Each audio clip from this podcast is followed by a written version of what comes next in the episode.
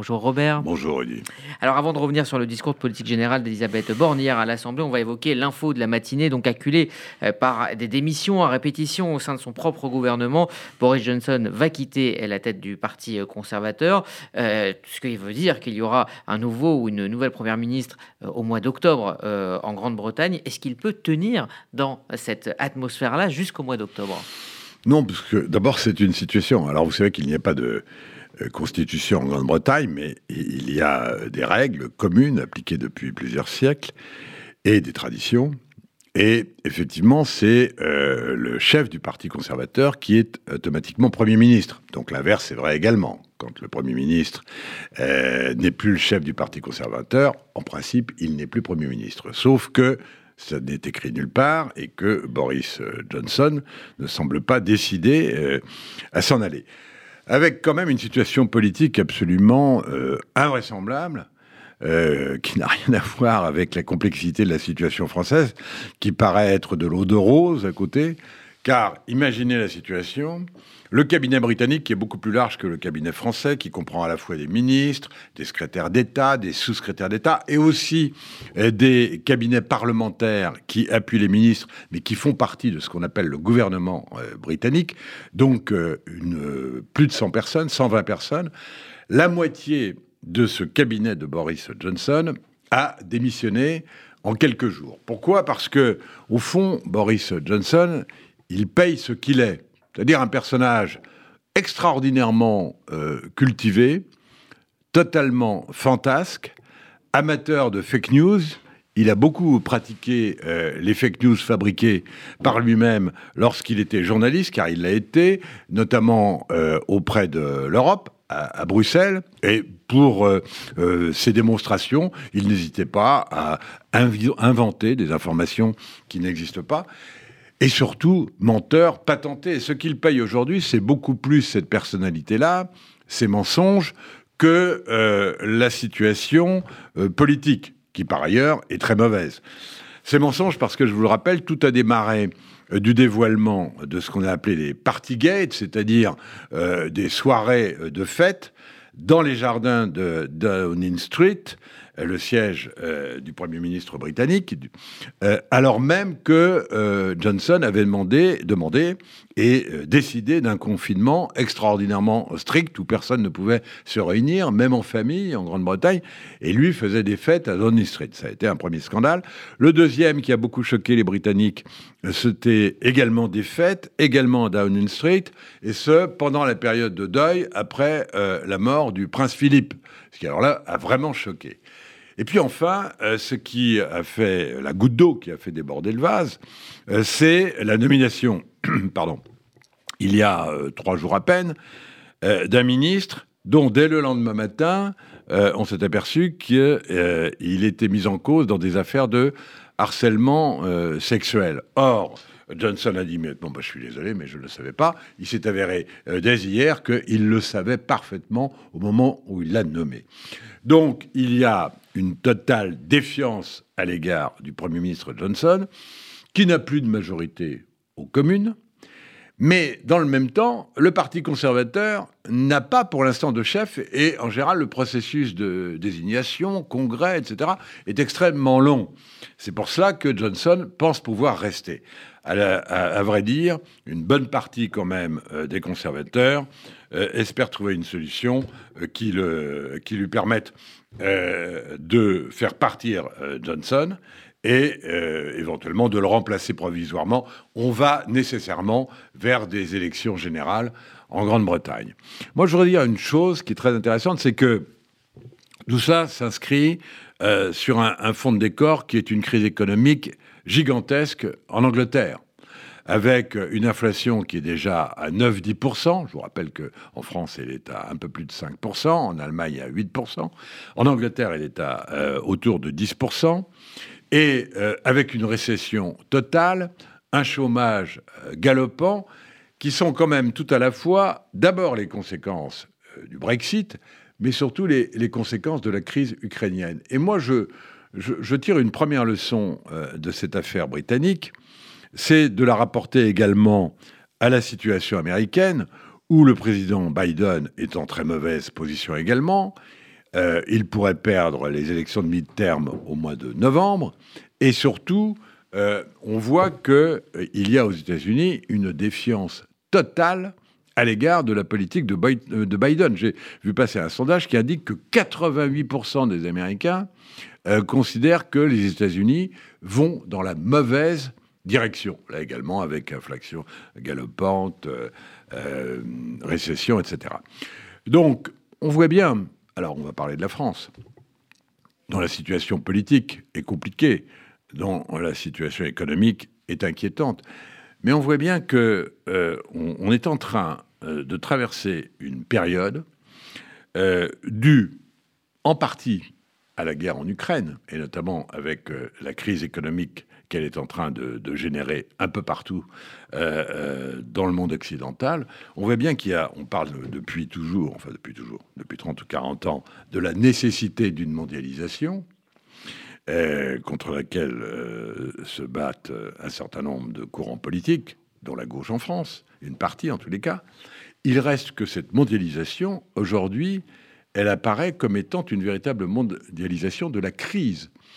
Crise politique dans la plupart euh, des grandes nations occidentales, crise économique, et je dirais d'une certaine manière, crise démocratique. Alors on peut revenir à la France si vous le souhaitez, mais on va voir qu'au fond, en France, pour l'instant, pour l'instant, au fond, on n'est pas les plus mal lotis. Alors revenons euh, en France, effectivement, avec ce discours de, politique générale d'Elisabeth Borne hier.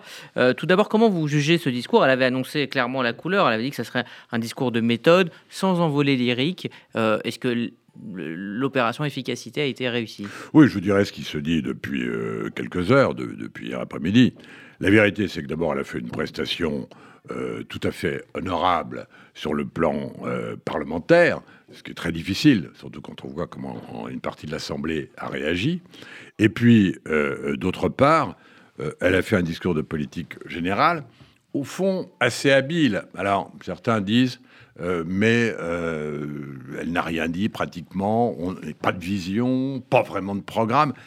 En même temps, c'était dans la logique de ce discours, puisque par définition, si elle avait annoncé toute une série de projets déjà finalisés, bouclés, etc., alors qu'elle n'a cessé de dire qu'elle souhaitait des compromis avec euh, l'Assemblée, au, cas par cas, réforme par réforme, euh, on, lui aurait reproché effectivement de ne pas avoir du tout tenu compte euh, des élections et du résultat des élections.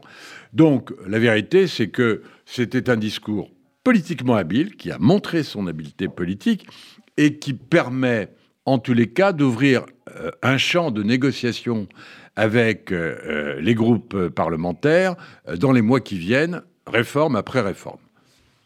Alors, euh, l'après-discours a été euh, marqué hein, par une polémique suite à ces propos donc de la chef de file des Insoumis, euh, Mathilde Panot, qui qualifie la première ministre donc de rescapée, alors que cette dernière venait quelques minutes auparavant de rappeler son histoire personnelle.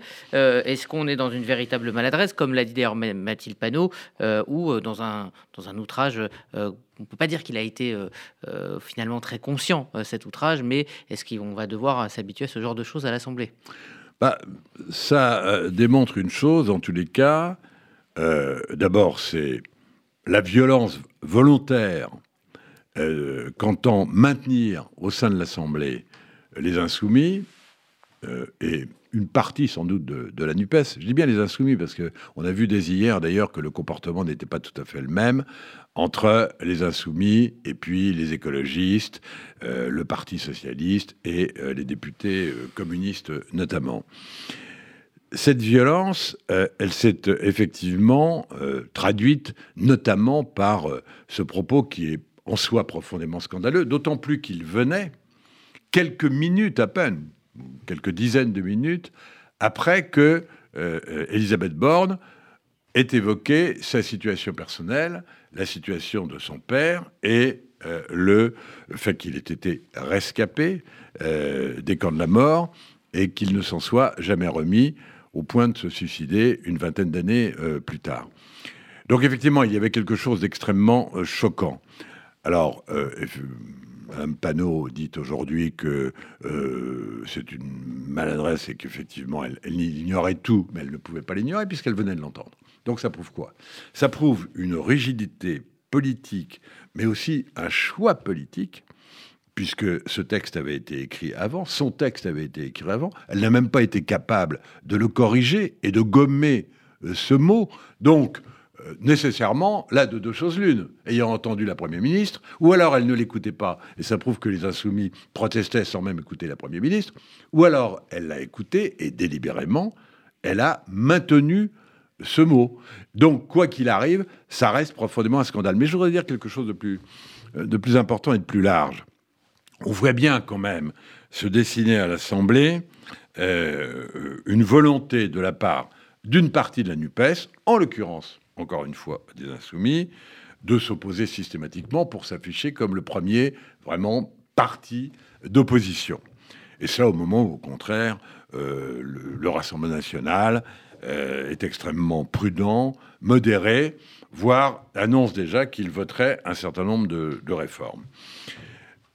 Je dois dire, et j'ai regardé, et j'ai essayé de, retrouver dans, dans, mes propres archives, le comportement des oppositions, et en particulier de l'opposition de gauche, communiste et socialiste, depuis le début de la cinquième, et en particulier dans les années 60-70. Euh, avant l'arrivée au pouvoir de la gauche.